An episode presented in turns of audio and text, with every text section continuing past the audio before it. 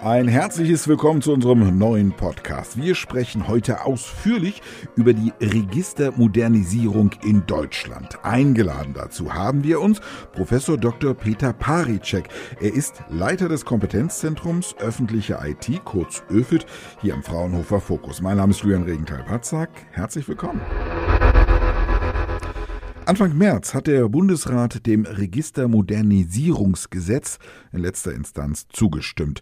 Künftig sollen Bürgerinnen und Bürger beim Kontakt mit der Verwaltung nicht immer wieder die gleichen Daten angeben müssen, sondern anhand einer eindeutigen Identifikationsnummer registerübergreifend ganz einfach zugeordnet werden können. Ein bedeutender Schritt in Sachen Digitalisierung, sagen die einen, ein Rückschlag für den Datenschutz, meinen dagegen die anderen. Dass die öffentlichen Register in Deutschland modernisiert werden müssen, das steht außer Frage. Wie das aber geschehen soll, Darüber wird seit Jahren diskutiert. Auch die Experten des Kompetenzzentrums öffentliche IT ÖFIT haben hier einen ganz eigenen Standpunkt. Über den reden wir mit Professor Dr. Peter Paricek. Er ist der Leiter des ÖFIT hier. Er ist uns per App zugeschaltet aufgrund der Umstände aus dem Homeoffice. Ganz herzlich willkommen, lieber Herr Professor Paricek. Herzlich willkommen. Herr Professor Dr. Paricek, warum wurde das neue Gesetz zur Registermodernisierung überhaupt gebraucht? Fangen wir da mal ganz vorne an. Ja, ähm, das ist eine durchaus schwierige Frage. Äh, vielleicht, wenn man das über eine Geschichte versucht darzustellen. Also ähm, wir alle äh, haben immer wieder Behördenwege und Sie haben sich sicher schon gefragt, äh, warum Sie jedes Mal äh, immer wieder Nachweise vorlegen müssen, wie dass Sie geboren sind, Ihren, Ihren Nachweis über Ihre Staatsangehörigkeit ähm, und so weiter. Also all diese Nachweise ähm, legen wir tagtäglich immer wieder vor. Und das liegt daran, ähm, weil die Daten im Hintergrund, die elektronisch verspeichert sind, nicht miteinander vernetzt sind. Das heißt, die sind ähm, über, die sind verspeichert in Kommunen, in, verspeichert in, äh, auf der Landesebene und auf der Bundesebene. Und das führt dazu, dass wir als Bürger und Bürgerinnen immer wieder diese Papiernachweise, manchmal auch elektronisch übermittelt, aber dass wir diese Papiernachweise immer wieder der Verwaltung vorlegen müssen. Und dieses Problem kann man eigentlich nur lösen, indem man die Daten miteinander vernetzt, also über diese unterschiedlichen Ebenen hinweg, also von der Kommune auf die Landesebene und auf die Bundesebene. Und äh, damit äh, das stattfinden kann, wurde eine gesetzliche Grundlage geschaffen. Und das ist ähm, das etwas sperrig vom Begriff her, das Registermodernisierungsgesetz. Mhm. Danke für die Erklärung. Nun lassen Sie uns mal ein bisschen ins Detail kommen. Also, Sie haben uns erklärt, dieses Gesetz setzt den Rahmen, den rechtlichen Rahmen beziehungsweise Ziele für die technische Umsetzung. Ähm, nun braucht es mehr Voraussetzungen. Welche Voraussetzungen müssen geschaffen werden, damit das Ganze dann tatsächlich in die Tat umgesetzt wird? Da ist ja dann mehr als nur der Wille vonnöten. Ja, also das wichtigste Fundament, das wurde geschaffen, nämlich ähm, die gesetzliche Grundlage, weil wir Daten nicht ohne gesetzliche Grundlage innerhalb äh, der öffentlichen Verwaltung nutzen dürfen. Also wir haben ein sehr stark ausgeprägtes ähm, Datenschutzrecht in Deutschland, aber auch in Europa. Das ist auch gut so. Ähm, und ähm, das führt dazu, dass äh, es für, für eine Datenübermittlung eine gesetzliche Grundlage braucht. Und äh, dazu ist dieses Gesetz geschaffen worden. Das ist mal so der erste Schritt. Damit diese, diese Vernetzung tatsächlich auch stattfinden kann, die ich angesprochen habe, ähm, brauchen wir diese eindeutigen, brauchen wir eindeutige Nummern, die wir, äh, die wir jeder Person zuordnen, damit keine Verwechslungen stattfinden. Das heißt, ich habe dann eine eindeutige Identifikationsnummer, die wir auf den unterschiedlichen ähm, Datenbanken, elektronischen Registern von Kommune, Länder bis zur Bundesebene äh, dann auch ähm, tatsächlich verspeichern kann. Und somit ist gewährleistet, dass äh, unsere Daten nicht verwechselt werden. Lieber Herr Professor Pajacek, wenn man Ihnen zuhört, dann merkt man zum einen, dass Sie Ahnung haben, man merkt aber zum anderen noch was ganz anderes. Sie kommen nicht aus Deutschland ursprünglich, sondern aus Österreich. Und ich spreche das deswegen an, weil es etwas Vergleichbares in Österreich ja gibt. Und das sind nicht diese eindeutigen Nummern, oder? Ja, in ähm, Österreich haben äh, Österreich wurden vor 20 Jahren ähm, die Register ähm, auch also digitalisiert und harmonisiert, aber auch zentralisiert, das muss man da dazu sagen. Das heißt, in Österreich wurden die Datenbestände von diesen unterschiedlichen Ebenen zusammengeführt. Äh, das heißt, äh, die Daten, die auf der Gemeindeebene, der kommunalen Ebene äh, liegen, werden in einem zentralen Register, das, ähm, das von einem Ministerium das, oder von einem Ministerien geführt wird, da werden die Daten zusammengeführt.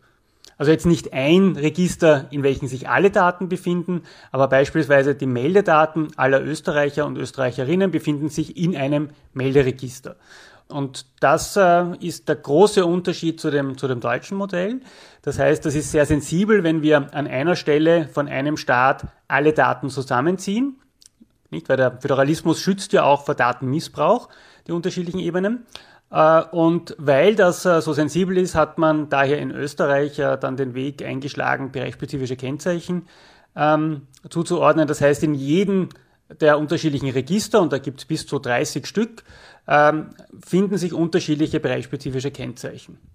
Man muss aber dazu auch sagen, dass das zu einem Zeitpunkt entstanden ist, also auch schon 20 Jahre zurück, wo wir noch in einer Welt gelebt haben, wo die Datenpunkte ähm, noch nicht so weit verbreitet waren. Und auch, dass ähm, der, das Urteil also 1983 vom Bundesverfassungsgericht äh, aus, äh, also vom deutschen Bundesverfassungsgericht aus 1983, das Volkszählungsurteil oder das, das immer wieder auch in der Diskussion aufkommt, ähm, da sehr stark gewirkt hat, weil dieses Urteil hat gesagt, dass ähm, die Personenkennzeichen die Grundlage für Profilbildung sind. Allerdings, und ich glaube, das ist im Diskurs oft untergegangen, allerdings im Zusammenhang mit der Volkszählung und nicht äh, im Zusammenhang mit, äh, mit Registern. Und zur Profilbildung vielleicht noch ein Satz dazu. Die Profilbildung bedeutet, dass wir an einem Punkt über den Peter Paricek jetzt alle Daten zusammenziehen können und somit ein, ein Gesamtprofil entsteht von einer Person. Und äh, das muss man verhindern und dazu sind sehr viele Maßnahmen getroffen im Registermodernisierungsgesetz, damit so eine Profilbildung genau nicht stattfinden kann. Hm. Trotzdem, wenn man sich das anhört, hat vielleicht der ein oder andere schon Angst vor dem gläsernen Bürger. Also nicht vor dem Bürger, sondern dass er so durchschaubar ist und diese eine Nummer im Endeffekt alle Informationen verbirgt. Ähm, und es gibt ja auch Kritiker, die sagen, damit ist eigentlich Datenmissbrauch teilweise Tür und Tor geöffnet. Können Sie das nachvollziehen? Also die Kritik kann ich natürlich nachvollziehen, weil äh, wenn man äh, das von außen schnell betrachtet, äh, man das Gefühl hat, äh, alle Daten werden zusammengezogen, aber genau das ist nicht der Fall. Also dieses Gesetz verhindert, ähm, das äh, verhindert genau dieses Zusammenführen, ähm, dieses willkürliche Zusammenführen äh, von Daten. Man könnte auch dann vielleicht den Eindruck bekommen, dass so eine Art ähm, Verwaltungs-Google entsteht, nicht? Also wo jeder Verwaltungsmitarbeiter, Mitarbeiterin äh, über ein Fenster auf alle äh, mit einem mit einer Zahl oder mit einem Namen auf alle Datenbestände zugreifen kann. Das ist nicht der Fall. Also da gibt es viele, viele ähm, Absicherungen dazwischen und äh, die sind auch in dem in dem äh, Registermodernisierungsgesetz ähm, festgehalten. Und ähm, das ist einerseits, was ich, wie ich schon ausgeführt habe, äh, dass, dass es nicht ein ganz großes Register gibt, sondern es sind viele äh, separierte Datenbestände und diese nochmal lokal aufgeteilt. Das bedeutet, äh, ich brauche eine rechtliche Grundlage, damit ich auf ein lokales, auf einen lokalen Datensatz zugreifen kann. Das heißt, das Entscheidende in unserer heutigen digitalen Welt ist, wie steuere ich die Zugriffe auf die Daten und nicht, ob es eine eindeutige Nummer gibt. Ähm, weil wir ja zusätzlich auch in den, in den, in den Datenbeständen inzwischen so viele zusätzliche Attribute abgespeichert haben, ähm, dass Sie beispielsweise für den Peter Paracek brauchen Sie nur den Nachnamen, ähm, für, für andere Personen brauchen Sie vielleicht noch ein Geburtsdatum, für die nächste Person brauchen Sie vielleicht noch äh, äh das, äh, den Geburtsort, aber all diese Daten werden in den Verwaltungsverfahren immer wieder abgefragt. Und das werden Sie deswegen, damit man eindeutige Personenzuordnungen machen kann. Das heißt, wir haben aktuell aufgrund des fehlenden, äh, der fehlenden einheitlichen Identifikationsnummer so fast ein Paradoxon, dass die, die öffentliche Verwaltung mehr Daten sammelt, als sie eigentlich in einem Verfahren braucht. Und das führt zu einer Datenmaximierung. Das ist eigentlich im Widerspruch mit, dem, mit der bestehenden äh, Datenschutzgrundverordnung. Hm. Lassen Sie uns nochmal bei diesen Schutzmaßnahmen, über die wir ja schon sprechen, bleiben, um, um diesen Daten, um einen eventuellen Datenmissbrauch vorzubeugen. Sie haben schon ein bisschen was äh, genannt. Ähm, ich habe hier das Stichwort Four-Corner-Modell. Was hat es damit auf sich? Oder ist das das, was Sie eigentlich eben beschrieben haben? Nein, das sind unterschiedliche Maßnahmen in dem, in dem Gesetz. Also eine der Maßnahmen ist eben diese lokale Aufteilung, die ich gerade beschrieben habe. Ähm, zusätzlich wird natürlich jeder Datenzugriff ähm, auch protokolliert. Das heißt, ähm, selbst wenn ich die Zugangsberechtigung habe als, äh, als Mitarbeiter einer Verwaltung, die gesetzliche Grundlage habe, die Berechtigung habe, wird mein Zugriff protokolliert. Das heißt, ich muss mir vorher schon wirklich überlegen, ob ich tatsächlich dieses Datum abfrage, ähm, weil es auch überprüft werden kann, ähm, zu welchem Zweck ich das getan habe.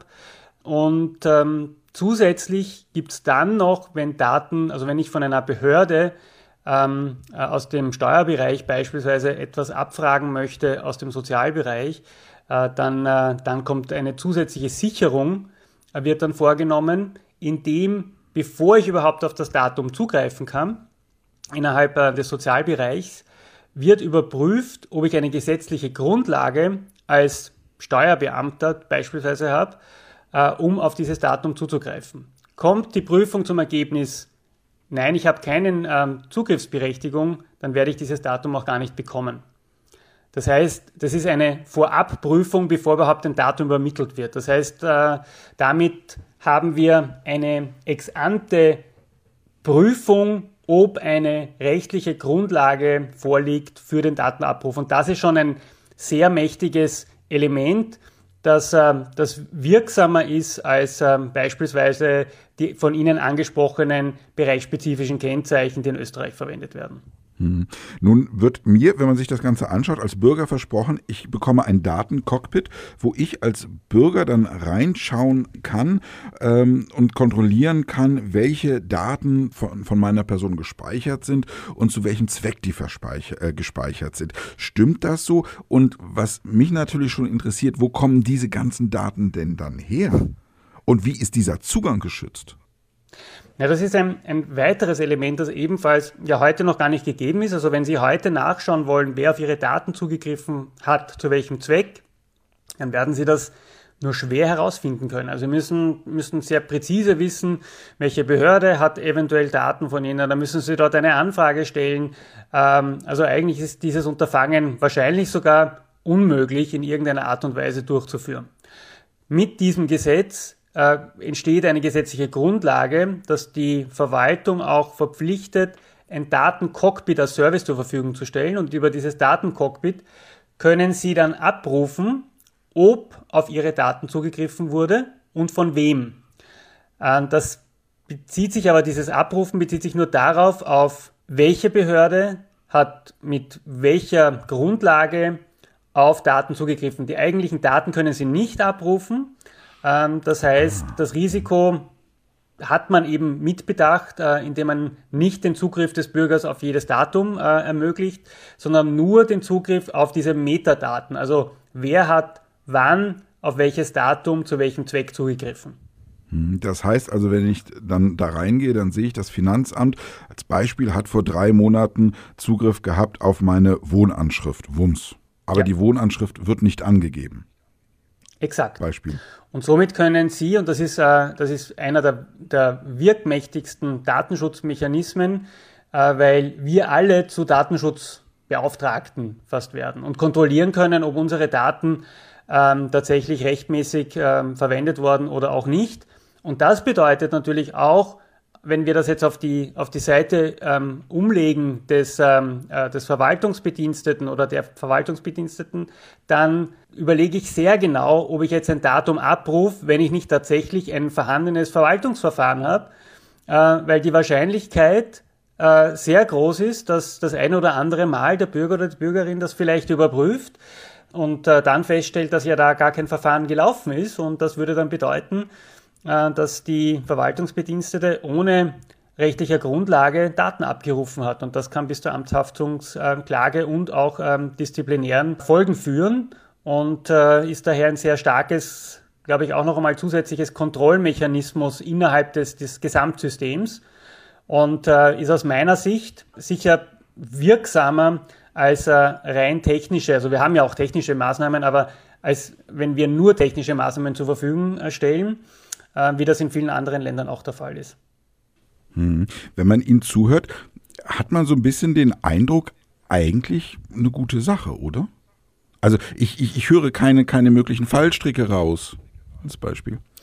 Wenn man das Gesamtprojekt betrachtet, und es auch vergleicht mit den ähm, äh, mit, äh, mit anderen Lösungsansätzen ähm, äh, aus anderen führenden E-Government-Ländern oder Ländern, die viel Erfahrung haben mit der, mit der Vernetzung von Verwaltungsdaten, dann ist dieser Ansatz sicher, ist, ist das der einzige Ansatz, der darauf basiert, dass die Daten dezentral auf den lokalen Ebenen wie ähm, kommunaler Ebene oder Landesebene gehalten werden. Das heißt, dass sie nicht zentral irgendwo gespeichert werden.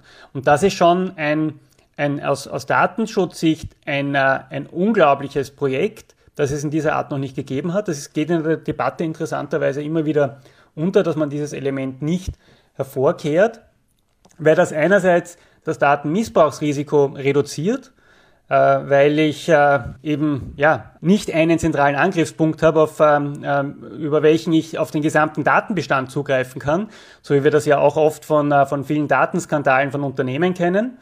Äh, das funktioniert eben nicht, weil die Daten dezentral verspeichert sind. Äh, das heißt, ich habe ähm, äh, den Verlust vielleicht an einer Stelle mal, wenn ein, Missbrauch besteht, aber nicht den Verlust des gesamten Systems und, und das muss man, glaube ich, auch herausstreichen, ähm, nachdem wir ja gesehen haben, dass äh, Demokratien durchaus fragile äh, Elemente sind, äh, die sich auch über die Zeit immer wieder leider Gottes verschlechtern können. Die Länder haben immer auch die Möglichkeit, den Datenstecker zu ziehen, nicht? Indem sie sagen, ähm, ja, das System rutscht vielleicht in ein, ähm, nimmt autokratische Züge an, ich stelle meine Daten nicht mehr zur Verfügung.